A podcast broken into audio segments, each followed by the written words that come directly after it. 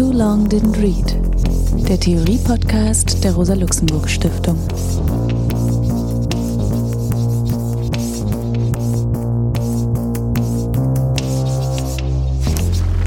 Hallo, ich begrüße euch zum Theorie-Podcast der Rosa-Luxemburg-Stiftung. Mein Name ist Alex Demirovic. Heute wollen wir ein Buch zum Gegenstand machen von Joachim Hirsch und Roland Roth, das neue Gesicht des Kapitalismus, vom Fordismus zum Postfordismus. Da ich beide Autoren auch kenne, spreche ich jetzt im Folgenden vielleicht auch manchmal nur von Joachim und Roland, also damit es nicht zu Irritationen führt, will ich das kurz sagen. Joachim Hirsch ist 1938 in Schwengeningen am Neckar geboren, hat dann in Frankfurt Wirtschaftswissenschaften, Politikwissenschaft und Soziologie studiert, an der Johann Wolfgang Goethe Universität 1965 promoviert mit einer Arbeit über Gewerkschaften und wurde dann 1972 als Professor für Politikwissenschaft in Frankfurt berufen und war das dort bis 2003, bis zu seiner Emeritierung. Joachim war lange Zeit in der Redaktion der Zeitschrift Links, der Zeitschrift des Sozialistischen Büros, die monatlich erschienen ist, hat dort auch viele Artikel publiziert, eine Reihe von Büchern seit den 70er Jahren veröffentlicht, darunter insbesondere der Sicherheitsstaat, dann in den 1990er Jahren als Reaktion und Analyse des Globalisierungsprozesses der nationale Wettbewerbsstaat.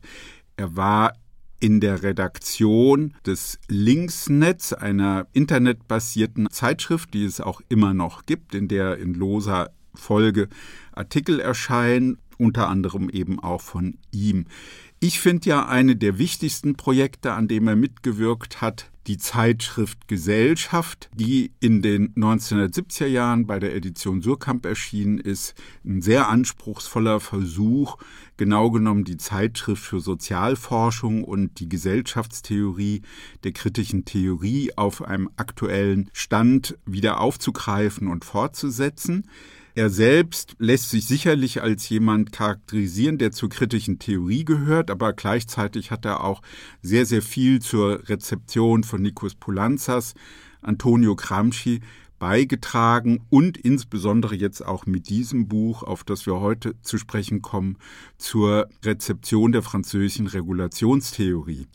Roland Roth ist 1949 geboren, hat auch in Frankfurt studiert von 1968 bis 1973. 1984 wurde er promoviert mit einer Dissertation über Herbert Marcuses Konzept der rebellischen Subjektivität, war dann Assistent am Fachbereich Gesellschaftswissenschaften und Oberassistent an der Freien Universität in Berlin. Zwischen 1993 und 2014 war er Professor für Politikwissenschaft an der Hochschule Magdeburg-Stendal. Er war Mitbegründer des Komitees für Grundrechte und Demokratie und Mitbegründer des Instituts für Protest- und Bewegungsforschung.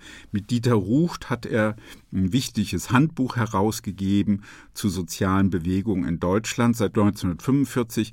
Das ist sicherlich sowieso sein Hauptarbeitsgebiet, neue soziale Bewegungen, zu denen er breit empirisch dann geforscht hat. Ja, wenn man dieses Buch nimmt. Aus meiner Sicht ist es wirklich ein bedeutendes Buch, auch heute sehr lesenswert. Es ist ja 1986 erschienen. Also historisch muss man sich das klar machen. Das ist erschienen kurz nach dem Beginn wenn man so will, der neoliberalen Wende, also mit Thatcherismus und Reagan. Reaganomics. Es ist kurz vor dem Fall der Mauer publiziert worden, also es hat diese Entwicklung nicht im Blick. Was es aber im Blick hat, war der Vorgang des Reaktorunfalls in Tschernobyl. Mit diesem Thema hört das Buch dann auch im letzten Kapitel auf. Ich finde das Buch deswegen bedeutungsvoll, unter anderem bedeutungsvoll, weil es eben auch eine bestimmte Art der gesellschaftstheoretischen Diskussion markiert.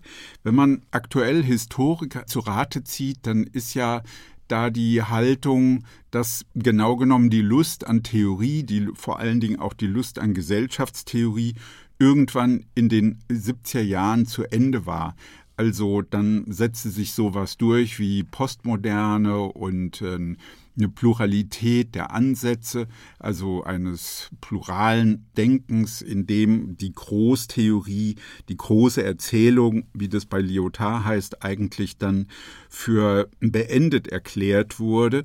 Aber wenn man sich das vor Augen hält, dann ist es ja so, dass Jürgen Habermas, Niklas Luhmann, Ulrich Beck, anspruchsvolle Theorien der Gesellschaft vorgelegt haben in dieser Zeit. Luhmann fing eben dann an, im selben Jahr 1986 sein Riesenprogramm einer Systemtheorie der Gesellschaft zu entwickeln mit den Analysen oder Theorien der Funktionssysteme Recht und Religion und Pädagogik, Wirtschaft und so weiter. Jürgen Habermas hatte schon 1981 sein großes Buch über die Theorie des kommunikativen Handelns vorgelegt. 1986 publizierte Ulrich Beck eben das Buch Risikogesellschaft, was ihn ja auf einen Schlag auch als öffentlichen Wissenschaftler bekannt gemacht hat. Und man könnte sagen, in diese Konstellation hinein erscheint auch das Buch von Joachim Hirsch und Roland Roth, Das neue Gesicht des Kapitalismus.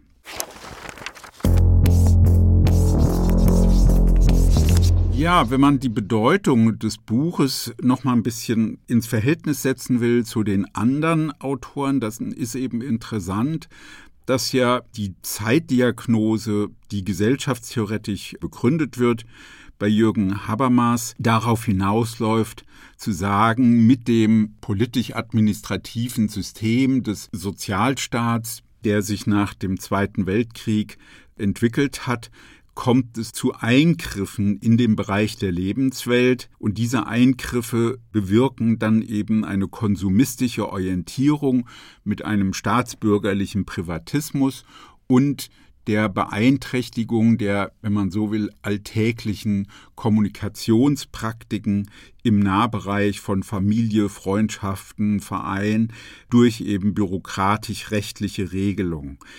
Das heißt, letztlich ist es eine Diagnose, die auf diese zwei Themen hingeht.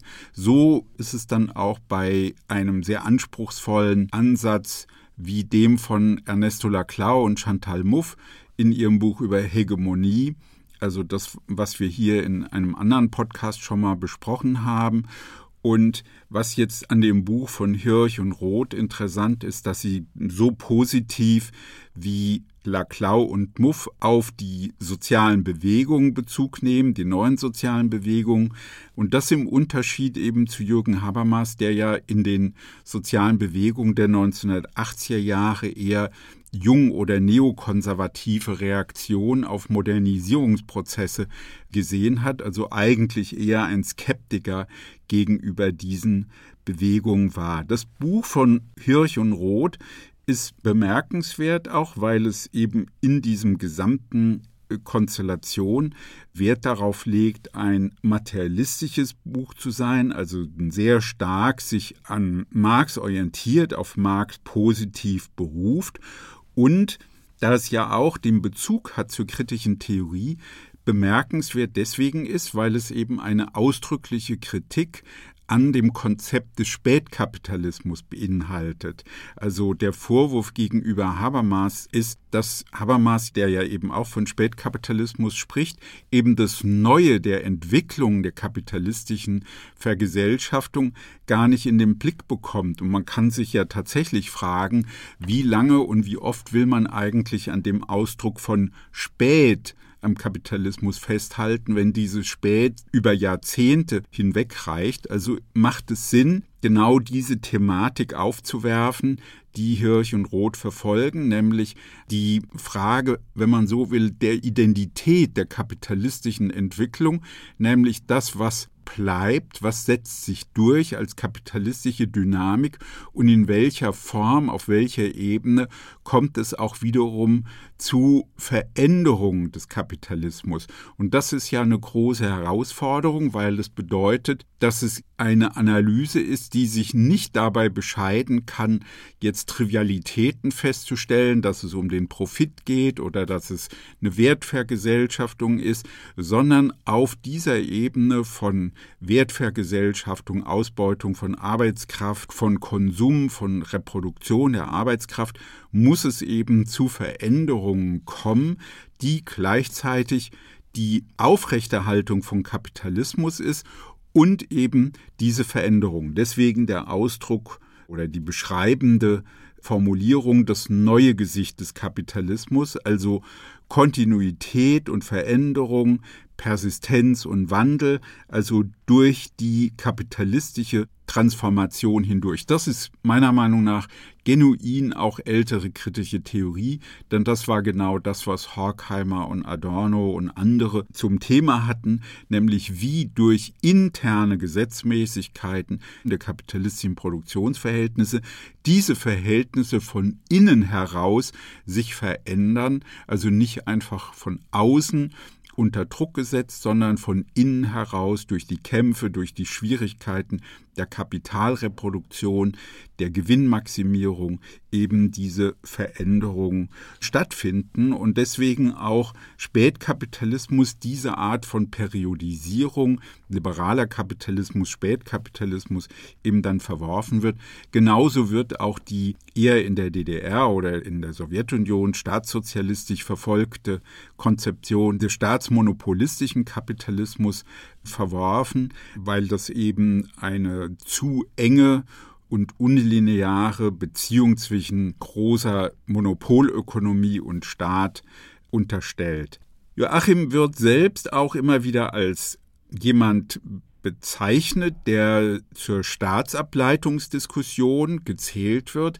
In diesem Buch ist eben bemerkenswert, wie auch schon in früheren Arbeiten, dass er sehr deutlich macht mit dem Bezug auf Regulationstheorie, auf Nikos Poulanzas, auf Antonio Gramsci, dass er bestimmte Aspekte der Staatsableitungstheorie, also die Frage des Werts, der Inwertsetzung von Lohnarbeit, von Kapital, stark in den Blick nimmt, vielleicht stärker als Poulanzas und Gramsci, aber dass es eben doch sehr wichtig ist, diese Bezüge auf diese Theorietradition mit einzubeziehen.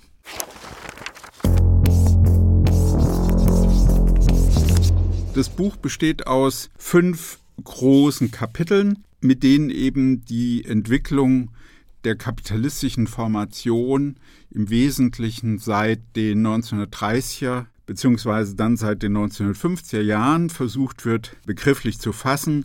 Das ist zunächst mal das Kapitel Wiederkehr der kapitalistischen Krise und der theoretisch-politische Paradigmenwechsel der Linken. Dann ein Abschnitt über den Fordismus, diese besondere Formation des Kapitalismus, die irgendwann in den 1920er Jahren sich allmählich aufbaut und dann sich durchsetzt nach dem Zweiten Weltkrieg als eine besondere, erfolgreiche, prosperierende Periode der kapitalistischen Kapitalakkumulation.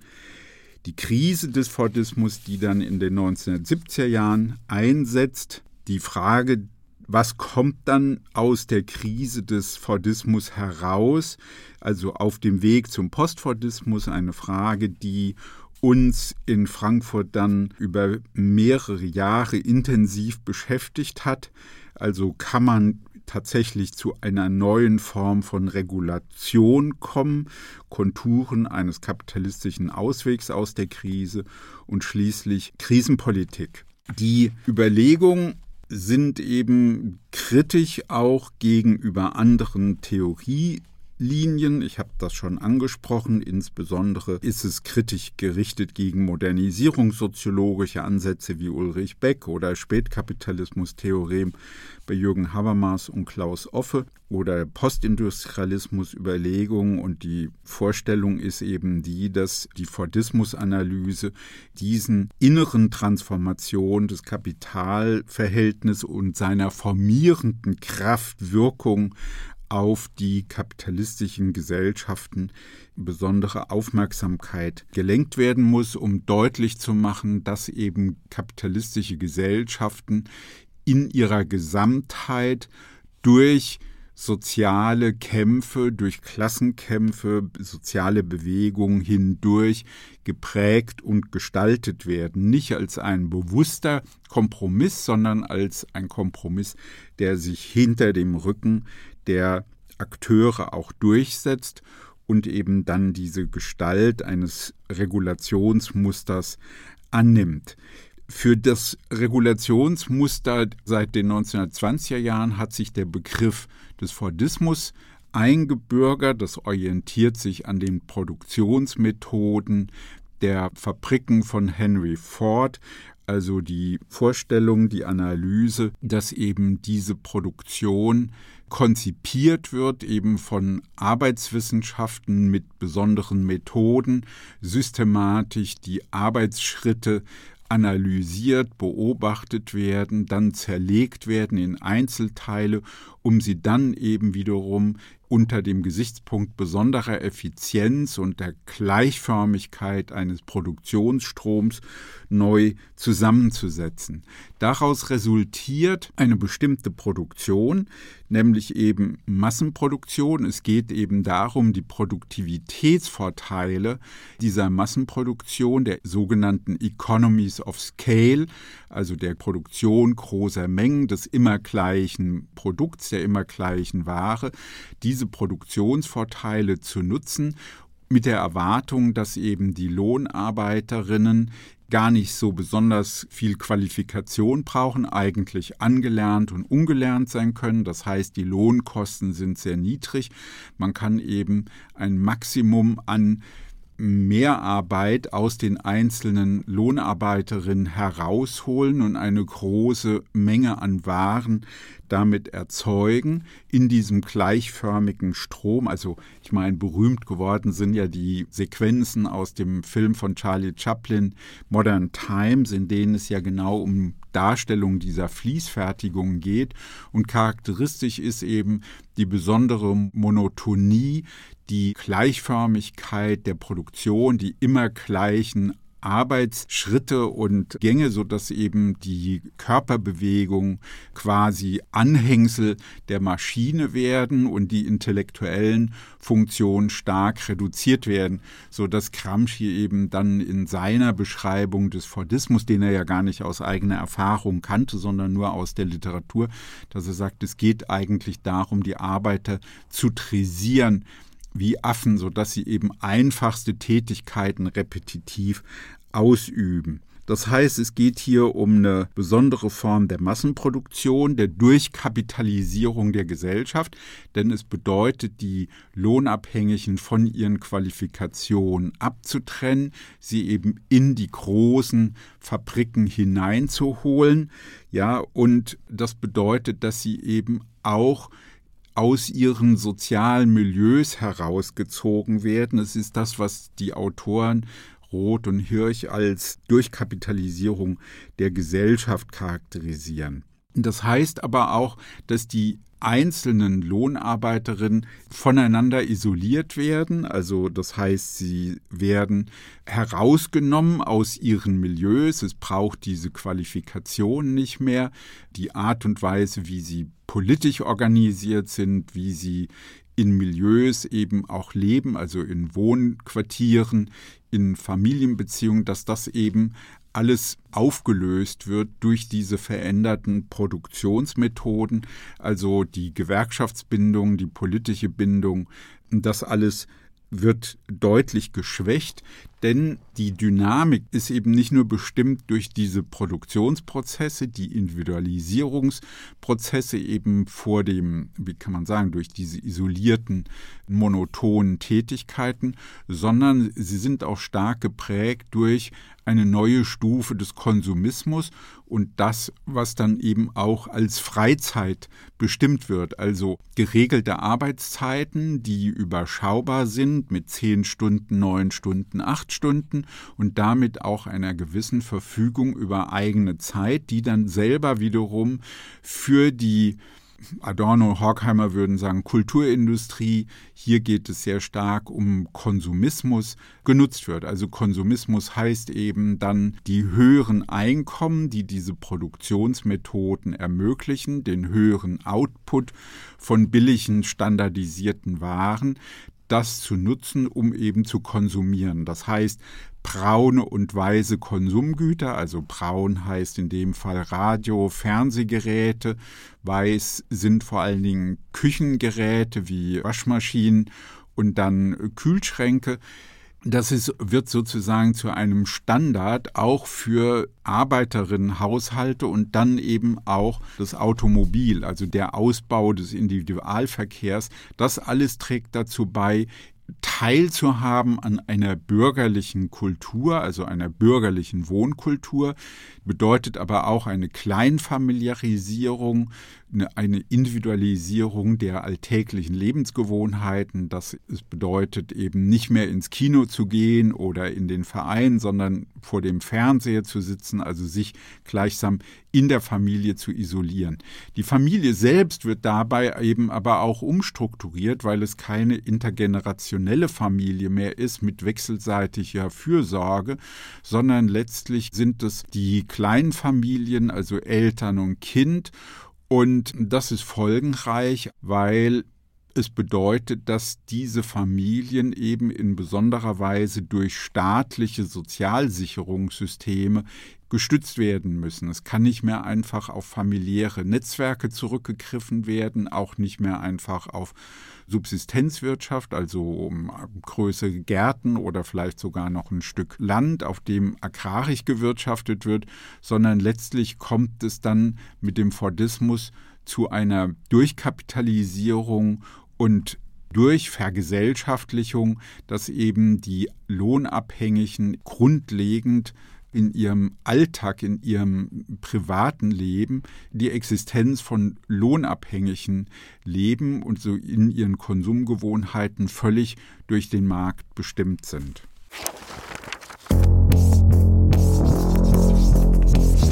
Der Staat ist aus der Sicht von Hirschenroth sehr wichtig, weil er interveniert, also diese Kreisläufe der Kapitalproduktion eben befördert durch Technologieförderung, durch äh, die Pazifizierung der Lohnabhängigen mittels der sozialen Absicherung, durch die Qualifikationspraktiken der Kinder und Jugendlichen, also eine Vielzahl von Maßnahmen, die der Staat ergreift. Dazu gehören auch die Infrastrukturmaßnahmen, also die Regionalentwicklung. In der Bundesrepublik war das eben festgeschrieben mit der Vorstellung von Herstellung gleichwertiger Lebensverhältnisse, sodass es eben keine Benachteiligung geben soll, wenn man nicht in den großen Ballungszentren lebt oder in den Regionen mit Schwerpunktindustrie, sondern es eben in der gesamten Fläche gilt. Es ist gleichzeitig auch klar, dass die Gewerkschaften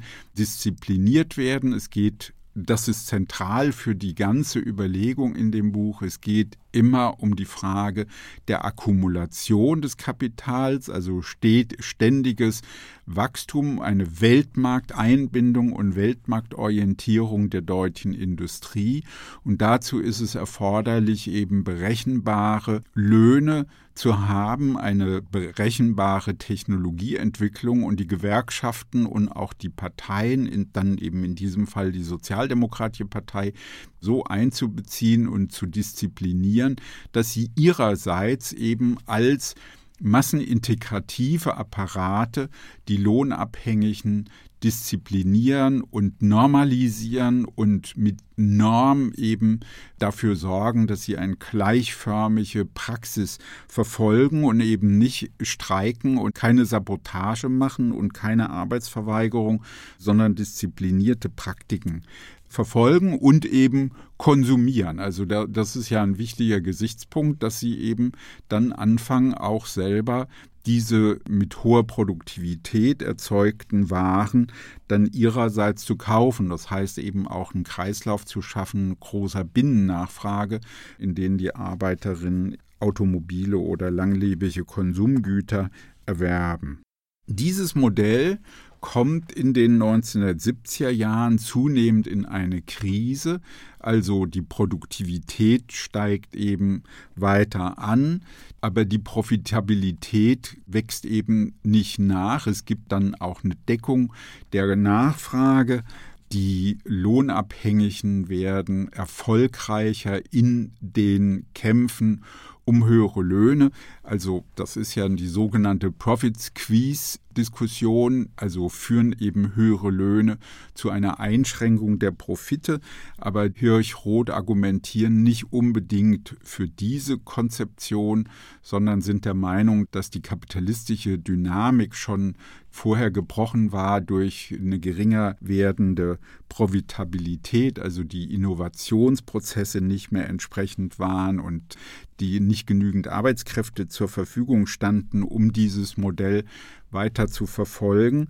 Und was sie beobachten, was in den 70er und 80er Jahren auch vielseitig diskutiert wurde, war dann, um die Gewinne zu maximieren, eben Produktion dann schon ausgelagert wird. Das galt damals insbesondere dann für die Textilindustrie, die Werftenindustrie, also dass man eben dorthin verlagert hat, wo man erwarten konnte, dass es einerseits Märkte gibt, aber vor allen Dingen auch billige Arbeitskräfte. Das hatte zur Folge, dass es eben Arbeitslosigkeit gab, geringere Kaufkraft bei den Lohnabhängigen und der Staat wiederum massiv eingreifen musste mit entsprechenden Unterstützungsmaßnahmen im Bereich der Arbeitslosenversicherung, der Arbeitsmarktförderung, der Technologieentwicklung, um eben die Wettbewerbsfähigkeit der Bundesrepublik und der deutschen Industrie auf hohem Niveau zu halten. Das führt aus der Sicht von Hirchenroth allmählich zum Zerbrechen des sogenannten keynesianischen Staats, also weil diese Interventionen teuer sind, es dann zu einer Krise des Staatshaushalts kommt, also zu einer Verschuldungskrise und deswegen es notwendig wird, aus der Sicht des bürgerlichen Lagers, der bürgerlichen Klasse, Veränderungen anzustoßen, die solche Abhängigkeiten vermeiden. Aus der Sicht der bürgerlichen Klasse wurde das eben als eine Schwäche gesehen und sie wollten mit dem, was wir dann als Neoliberalismus oder Neokonservatismus bezeichnen, hin zu einem starken Staat. Das ist interessant, da sind Hirsch und Roth sehr klar, dass sie sagen, es geht darum, den Staat zu stärken. Oft wird ja gerade im Zusammenhang mit Neoliberalismus eben von einer Schwächung gesprochen, also Deregulierung, Privatisierung, so dass angenommen wird, es schwächt den Staat. Nein, es geht eigentlich darum, mit diesen Maßnahmen den Staat, staatliches Handeln, den Zugriff der bürgerlichen Klasse auf den Staat zu verstärken.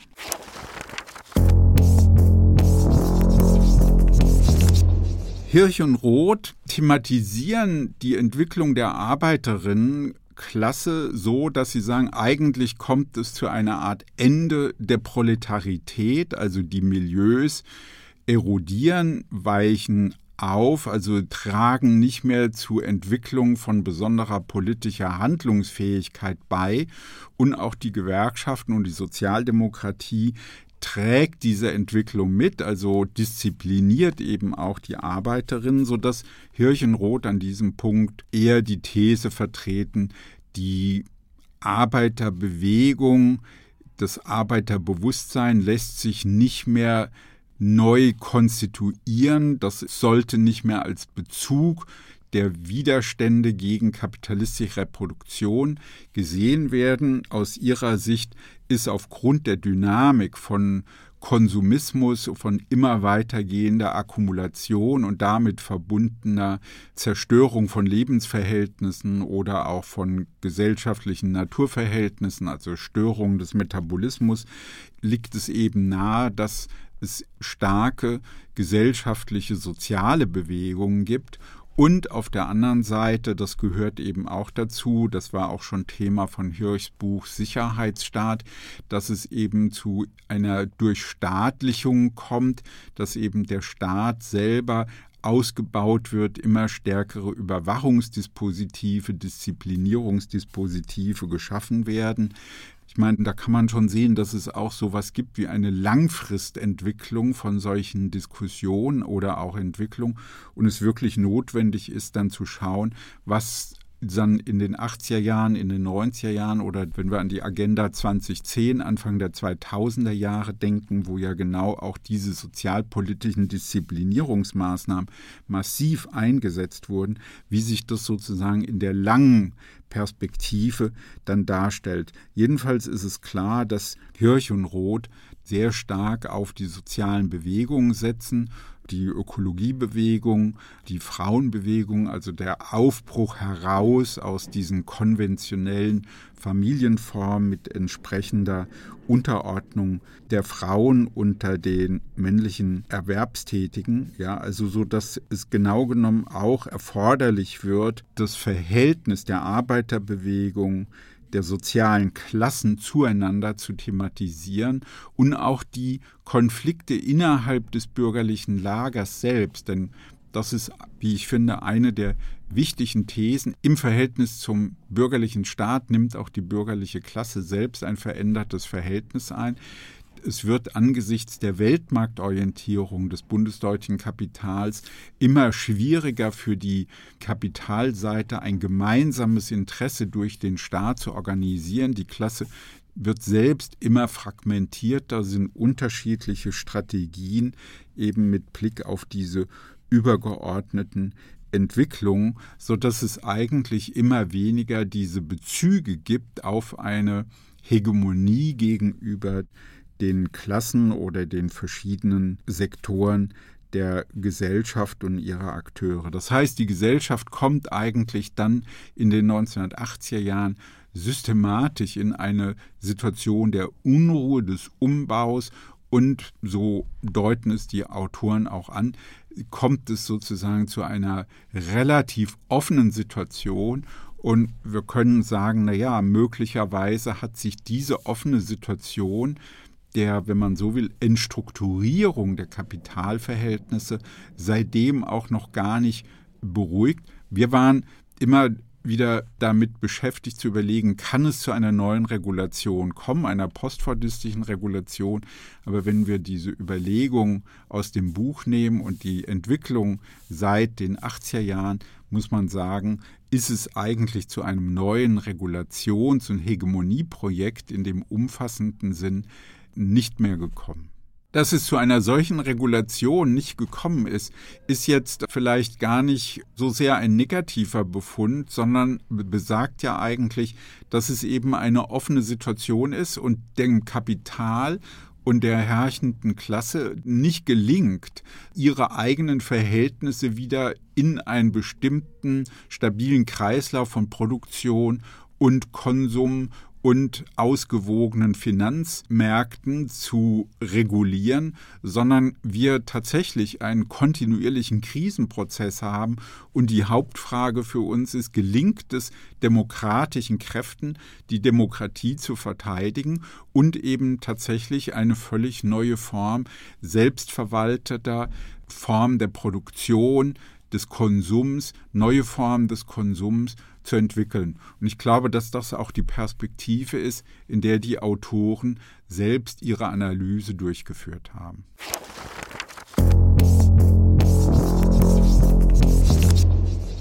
Mit den neuen Konfliktfronten gegen Kernenergie, antiautoritären Protest, Friedensbewegung, feministischen Emanzipationsansprüchen ist auch die abstrakte Antistaatlichkeit problematisch geworden. Konnte in der Frontstellung zur Staatsgewalt noch die Reproduktion von Herrschaftsverhältnissen in den eigenen Reihen verdrängt werden, so hat sich in den Bewegungsmilieus und Bürgerinitiativen zumeist eine Sensibilität für Machtstrukturen entfaltet, die sich reflexiv zu den dort praktizierten sozialen und politischen Formen verhält. Was aus der Perspektive großer politischer Entwürfe und Strategien nach Selbstbeschäftigung und Rückzug aussieht, ist vielfach eine Erweiterung des herrschaftskritischen Diskurses. Auch angesichts apokalyptischer Bedrohungen gibt es keinen Weg zurück zur Unterordnung unter große Kollektive, zur Politik der Massen und Klassen. Wenn unsere Zeitdiagnose stimmt und wir Zeugen und Akteure in einer Phase des Übergangs zu einem neuen Akkumulationsmodell sind, dann gibt es keinen privilegierten Kampfort, keinen Zentralkonflikt, an dem sich alles entschiede. Es geht mit der Suche nach neuen Akkumulationschancen auch um entsprechende Lebensweisen, soziale Formen, geschlechtsspezifische Balancen in den verschiedenen Arbeitssphären, um neue Konsumgewohnheiten und ideologische Muster. Die vielfältigen partikularen Konflikte sind daher im Recht. Nur durch die Synthese der darin enthaltenen Alternativvorstellungen werden sich oppositionelle Gemeinsamkeiten finden und die Umrisse einer gesellschaftlichen Alternative erkennen lassen.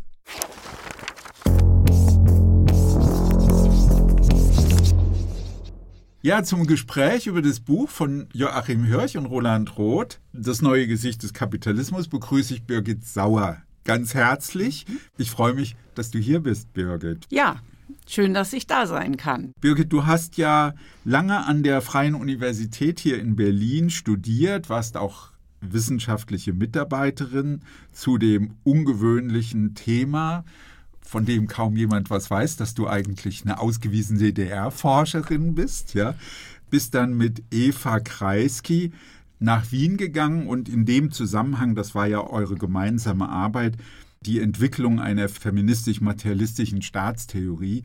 Da hast du ja dann viele Jahre dazu jetzt gearbeitet. Seit 2004 bis 2022 warst du am Institut für Politikwissenschaft der Universität Wien Professorin. Zu deinen Publikationen, die ja wirklich sehr zahlreich sind, ja, also äh, nenne ich jetzt nur ganz wenige.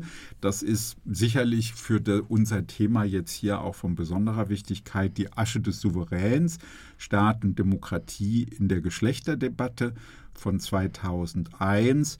Dann zusammen mit Otto Penz ein Buch Konjunktur der Männlichkeit, Affekt affektive Strategien der autoritären Rechten. Vielen Dank.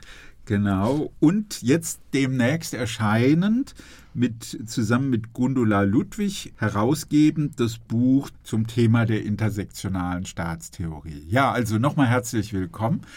Wann ist dir dieses Buch begegnet? Wie war das für dich in deiner Arbeit als Geschlechterforscherin und feministische Politikwissenschaftlerin?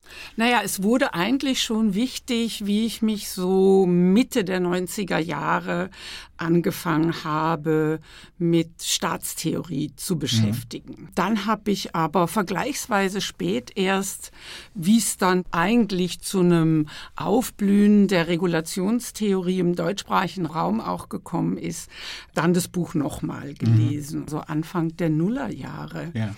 Da fand ich dann schon interessant die Zeitdiagnose, die im mhm. Buch war. Aber ich fand eben auch schon interessant im Weiteren, wie sie versucht haben, kapitalistische Vergesellschaftung mit dem, was sie Fordismus analytisches Modell ja, nennen. Ja. Sie beziehen sich ja auf Regulationstheorie nennen aber ihr Modell nochmal anders. Und das fand ich schon interessant, dass sie eben staatstheoretische Überlegungen ja. drin haben, dass genau. sie auch Hegemonie theoretische Dimensionen wahrnehmen. Das, was eigentlich in der französischen Linie der Regulationsschule, also der Pariser Schule, ja eher so ein bisschen auch als Defizit wahrgenommen wird, mhm. da reagieren sie und bringen da das rein. Wenn du jetzt das aus so einer feministischen oder intersektionalen Staatstheorie betrachtest, ja, mhm. was du ja jetzt über die Jahrzehnte selbst ganz maßgeblich mit gefördert hast. Vielleicht ist das ja hilfreich, mal kurz anzudeuten, was wären eigentlich jetzt Gesichtspunkte so einer feministisch-intersektionalen Staatstheorie, mhm. mit der sich dann auch dann rückblickend auf die Überlegung von Hirsch Roth eingehen lässt. Also was ich jetzt interessant fand, ich habe jetzt für unser Gespräch das Buch nochmal gelesen ja. und beim ersten Lesen habe ich so ganz fein mit Bleistift da drin herumgeschrieben, mit wenig eigenen Anmerkungen. Jetzt habe ich es nochmal gelesen mit ganz viel so rotem Textmarker. ja. ja was ähm, ich verkürzend fand. Ne? Ja. Also und jetzt so rückblickend fand ich auch aus einer feministisch-materialistischen Staatstheorie schon so eine eher klassenreduktionistische und trotzdem auch noch sehr ökonomistische Herangehensweise der beiden auffallend. Und das war ja die Idee der feministischen Staatstheorie zu sagen, also wenn sie denn materialistisch sein soll, muss sie sich auf ökonomische Verhältnisse beziehen, ja. muss sie die theoretisieren und überlegen, wie können Geschlechterverhältnisse gedacht werden. Mhm. Ja, in den ökonomischen Verhältnissen und zugleich, und ich glaube, das ist das, was mir jetzt nochmal aufgefallen ist als Defizit in dem Buch, zu sagen, na ja, also das Kapitalverhältnis, das Wertverhältnis muss man auch als ein soziales Verhältnis sehen. Mhm. Sonst, und das Klar. war der springende Punkt der feministischen Staatstheorie, mhm. sonst kann man den Staat als ein Geschlechterverhältnis gar nicht denken. Ja. ja, okay, aber ich meine, es ist ja interessant, dass Sie ja, wenn Sie jetzt über Regulation sprechen und von Vergesellschaftung sprechen, mhm. dann haben Sie ja ein wesentliches Thema, ist ja für Sie immer die Familie. Also da sind sie anders jetzt als Habermas, für den ja Familie gewissermaßen immer der Bezugspunkt, also praktisch wie eine Art heile Welt ist, in der Kommunikationsverhältnisse gelingen, ist für sie ja Familie eine sehr reduziert, also durch die Kapitalreproduktion reduzierte Form des Lebenszusammenhangs. Ja, also das heißt, es ist wie Sie sagen, ein Kreuzungspunkt ja, von Kapitalstrategien, politischer Überwachung, von gesetzlicher Regulierung, von medizinischen Praktiken. Ja, es, sind, es wirken die Schulen, es wirken also sehr, sehr viele Kräfte auf diese kleine Monade ne, von drei oder vier Personen vielleicht, ja, die in mhm. kleinen räumlichen Verhältnissen zusammenleben, sehr häufig und so. Und da hat man ja schon das Gefühl, die Familie ist so ein bisschen an der Schnittstelle zwischen einerseits Kapitalakkumulation und staatlichen, also keynesianisch-staatlichen Eingriffen. Also das fand ich auch gut, nochmal beim mhm. Wiederlesen ja. jetzt, ne, dass, dass Ihnen schon klar ist, dass diese Familie mehr ist als nur Konsumgemeinschaft. Sie sind ein bisschen ja. widersprüchlich, weil das ist schon für sie ist Reproduktion schon ganz stark Konsum und weniger Arbeit. Das ja. war ja so auch der Ausgangspunkt nochmal der feministischen Mobilisierung gegen geschlechtsspezifische Arbeitsteilung zu sagen, es ist nicht Liebe, sondern es ist Arbeit, was in dieser, so wie du es genannt hast, monadischen Familie ja, passiert. Das sehen sie weniger, aber sie sehen, dass die Familie ganz zentraler Teil der Regulation ist. Ne? Also dass mhm. Menschen sozialisiert werden da drin und das fand ich jetzt schon noch mal gut, dass sie das hervorheben. Und in ihrem Ausblick gehen sie ja auch noch mal drauf ein und sagen, na ja, also es wird zu einer stärkeren Politisierung der Familie kommen, mhm. auch in dem Sinne, dass gerade die Kapitalkräfte noch mal viel mehr in das, was man als privat dachte, eingreifen werden. Ne? Mhm. Also noch viel mehr in Wert setzen, noch viel mehr kommerzialisieren, was ja dann auch durch was ich Handygebrauch und und PC in jedem Haushalt ja. ähm, beispielsweise auch geschehen ist. Also mhm. das fand ich schon noch mal interessant, dass ich dachte, ja, das habe ich früher vielleicht überlesen, so wie das ist. Man liest ja, ja immer selektiv. Gell?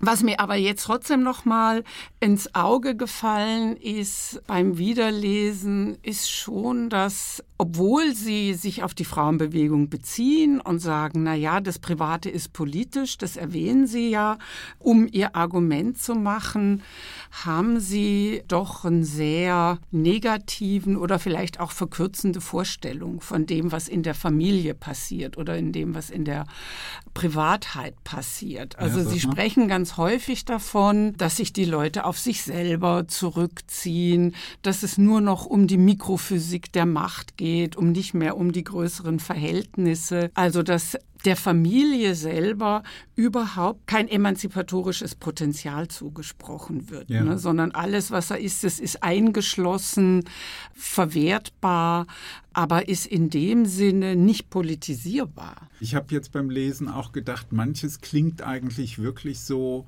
so kulturkritisch. Das ja. liegt, das liegt ja. aber auch an dieser theoretischen Geste, das alles als Landnahme zu mhm. betrachten, mhm. ja, und nicht als, wenn man jetzt eher an Marx denkt, der ja sagt, das Kapital erzeugt seine eigenen Grundlagen. Und die Familiarisierung der Arbeiterinnenklasse, das ist ja auch tatsächlich nicht einfach nur eine Landnahme, sondern es ist ja auch die Erzeugung einer eigenen Grundlage. Und dann klingt es gleich viel weniger kulturkritisch, könnte man sagen. Ja, ja, ja, ja. ja. Also es gibt ganz viel Instrumentalisierungszusammenhänge, ja, ja. die Sie sehen. Ne?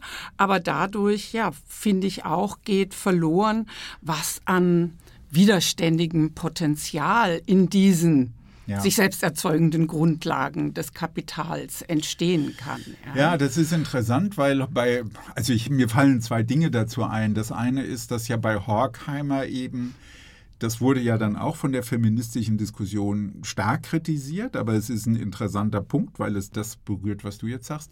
Die Familie auch ein Schutzraum ist die Intimitätsbeziehung, insbesondere der Mutter zu den Kindern, eben auch eine besondere Form von Emotionalität schafft. Ja, und was ich finde, was ja durch die ganze Queer-Debatte dann so reingekommen ist, dass da eben auch, also man muss es jetzt nicht so einfach Familie nennen, mhm. aber die ganze Frage der Liebe, der Erotik, dass auch das, also was du jetzt vielleicht auch unter dem Gesichtspunkt der Affektivität thematisieren würdest. Aber mich würde es nochmal einen anderen Punkt interessieren, also genau das Kapital, was sich seine eigenen Bedingungen erzeugt, weil du ja auch selber zu diesen Aspekten dann weiter viel gearbeitet hast. Also weibliche Arbeitsfähigkeit, die dann auch von den Unternehmen genutzt wird, also bis hin in die affektiven Verhaltensmuster, also was ja auch Barbara Ehrenreich dann zum Thema gemacht hat, also Smile or Die, also die weiblichen Formen von Freundlichkeit, Höflichkeit und so weiter. Also ich will sagen, es ist natürlich widersprüchlich. Es ja. ist auch mit den Affekten und mit der Affektivität widersprüchlich. Mhm. Ja? Also die erste, die das ja systematisch für den US-amerikanischen Raum erarbeitet hat, war Ali Hochschild, mhm. die ja mit marxistischem Begriffsinstrumentarium ihre Emotional Labor Theory entwickelt hat. Ja? Also emotionale mhm. Arbeit.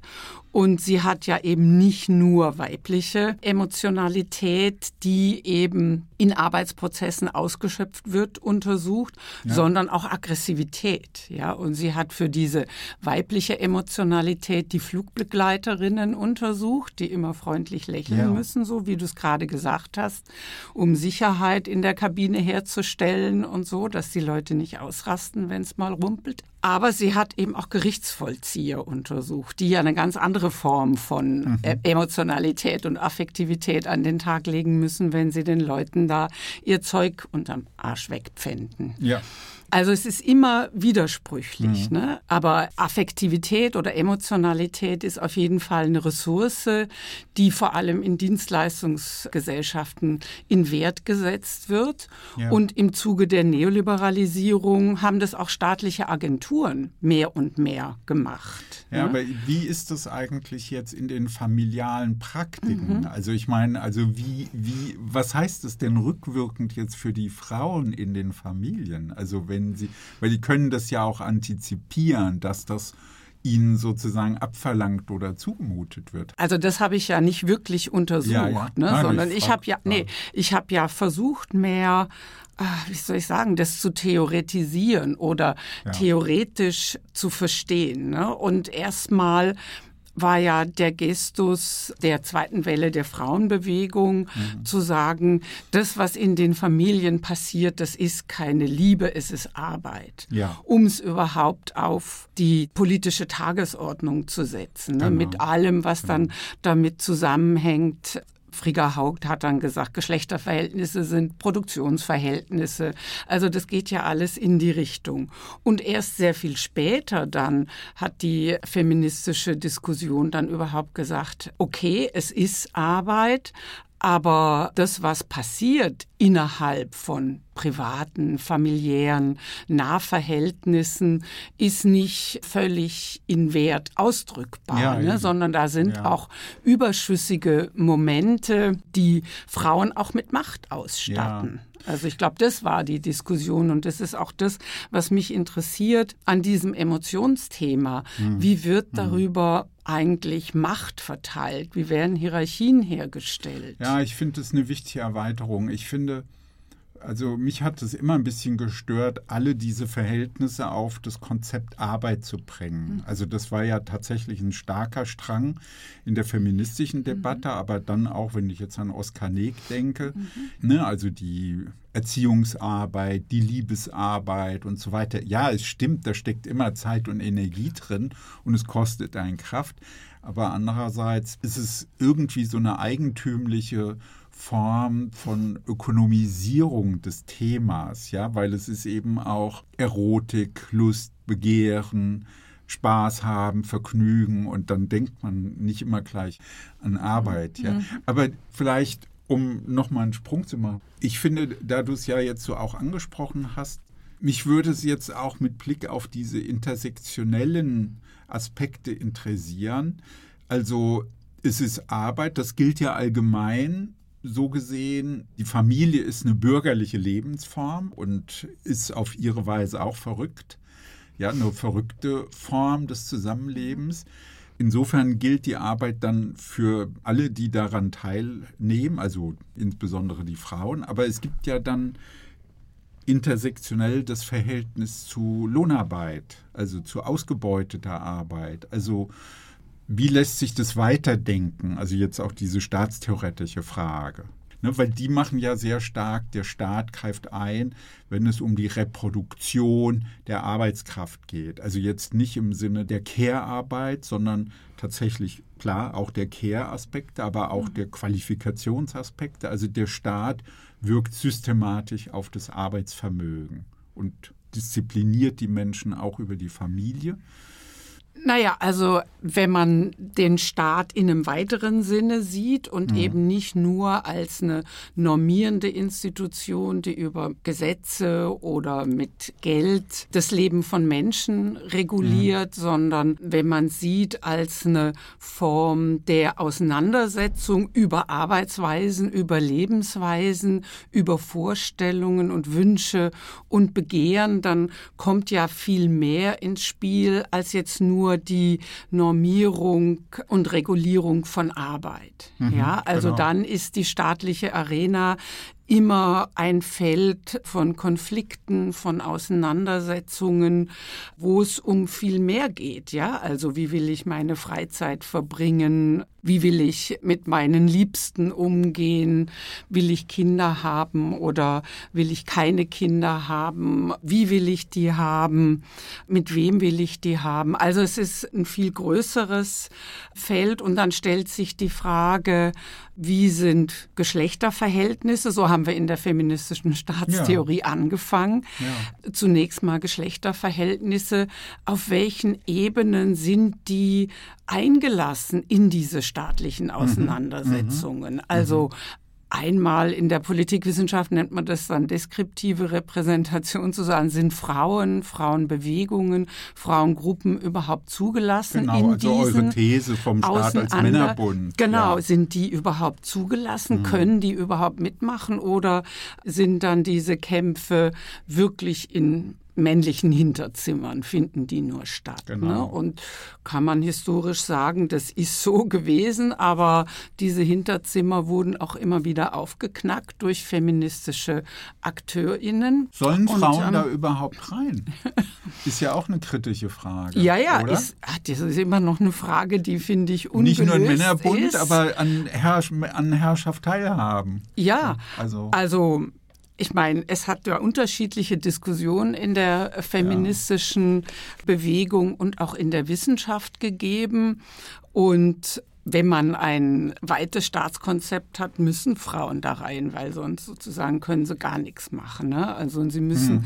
Ich habe das ja, so genannt mit und gegen den Staat. Ja. Ja, weil ja. anders geht's nicht. Also man ja. muss gegen die institutionalisierten staatlichen Einrichtungen aus einer feministischen Perspektive kämpfen, aber man muss auch teilnehmen an diesen Kämpfen und an ja. den Auseinandersetzungen, sonst ja. geht's nicht. Ne?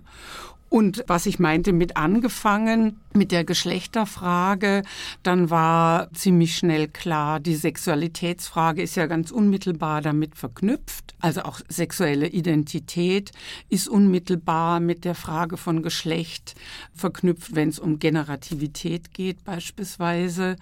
Und so wie sich dann diese Frage von, wie verhält sich Klasse zu Geschlecht, zu Heteronormativität, so ist jetzt auch in dem Buch, was ich mit Gundula Ludwig herausgebe, eben auch die Frage von Race, Ethnizität und mhm. Kolonialismus ganz zentral und auch die Frage nochmal von Körper mhm. Körperlichkeit, die ja ganz unterschiedlich aufgefächert ist. Auch das ist eine Frage von Intersektionalität, wie beispielsweise Begehren, aber auch Ability und Disability. Lass mich mal gerade noch mal mhm. zu dem Körper zurückkommen, ja. weil ich finde, also jetzt beim Lesen des Buches von Hirsch und Roth fand ich eben doch so eindrücklich, wie erstaunlich aktuell das ist, wie vieles von dem, was uns heute ja immer noch weiter beschäftigt, mhm.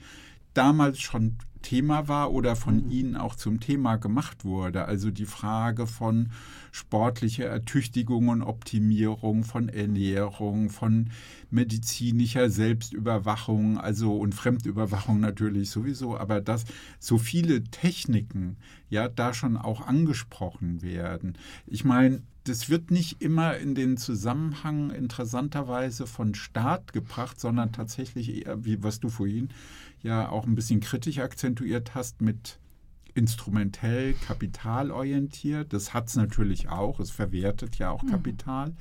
Ne, es ist eine Konsumpraxis oder ne, Sportstudios und Ernährungsratgeber. Aber es hat immer auch diese herrschaftliche Seite. Klar, ne? also weil mhm. was für die feministische Theorie ja zentral war, deshalb gibt es ja unterschiedliche weitere Aneignungen von anderen Theorien, ja. also die kritische Theorie, aber eben auch die Foucault'sche Theorie ist immer die Frage der Subjektbildung ja. ne? und der Subjektivierung, aber eben auch der Subjektbildung. Und Geschlecht ist jetzt nicht nur Körper, aber seit dem 19. Jahrhundert wurde Geschlechtszuweisung ganz stark verkörperlicht mhm. ja, mhm. und inkorporiert. Und die Frage ist dann, was sind die Techniken, der Inkorporierung von Zweigeschlechtlichkeit beispielsweise, ja, nicht? Ja. Und wie wird der männliche Blick beispielsweise verinnerlicht, verkörperlicht. Und klarerweise spielen dann genau solche Fragen wie Schönheit, wie Mode, wie Sport, wie Ernährung und irgendwelche Diäten etc. einerseits als, um das mit Foucault jetzt zu sagen, als Disziplinierungspraktiken, aber eben auch als Praktiken der Selbst Regierung, ja, meine, der Selbstdisziplinierung. Ja, ich finde, genau, also ich finde, es ist ja interessant, wir greifen bei diesen Analysen auf Texte von Foucault mhm. zurück, die ja in derselben Zeit entstanden mhm. sind, wie das Buch von Hirsch-Roth. Das ist ja genau dieselbe Zeit. Die machen das ja aber genau thematisch auch. Eigentlich machen mhm. sie es ja viel aktueller, bezogen auf die damaligen realen mhm. Vorgänge, während Foucault es immer rückblickend historisch betrachtet. Insofern haben die sich auch klar durch Foucault mhm. anregen lassen. Aber wenn du es so beschreibst, würdest du denn sagen, da gibt es weitere Entwicklung oder ist es einfach eine Linie, die sich weiter durchzieht und insofern eigentlich, wie kann man sagen, nichts Neues im Westen oder im Osten oder auf ja, der Welt. oder auf der Welt, also unter der Sonne, nichts Neues unter der Sonne. Ist da eigentlich mit Hirsch-Roth und Foucault sozusagen schon alles gesagt? Naja, also ich finde schon, dass sie, würde dir dazu stimmen, ne, dass sie schon sehr weitsichtig ganz viele ja. Elemente auch der neuen kapitalistischen Konstellation herausgearbeitet haben. Und ihr Argument ist ja immer, also eine neue Konstellation entsteht immer auf den Grundfesten der alten Konstellation. Mhm. Insofern ist es immer eine Form von Fortschreibung, ja. Mhm.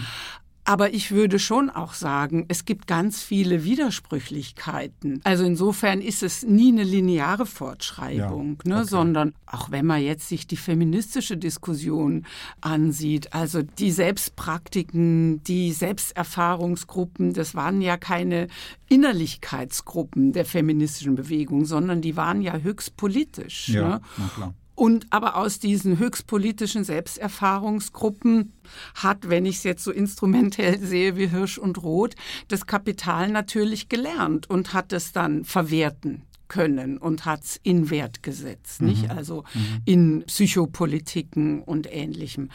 Und daraus entstanden dann aber wieder neue Überlegungen, nicht? Und beispielsweise der affektive Turn, gerade auch in der queer-feministischen Theorie, hat ja dann nochmal theoretisch versucht, wieder deutlich zu machen, wie können eigentlich Energien und Affektivität neu genutzt werden für ein emanzipatorisches Projekt okay. trotz ihrer Widersprüche. Das ist ein schönes Schlusswort, Birgit, zum Schluss, nämlich die Frage, was hat die feministisch-intersektionale Analyse des Staates uns an emanzipatorischen Perspektiven auf den Weg zu geben? In ganz wenigen Worten. In ganz wenigen Worten. Haut den Staat weg. Ist der Staat an der Gewalt im Geschlechterverhältnis schuld? Kann man mit ihm alles besser machen?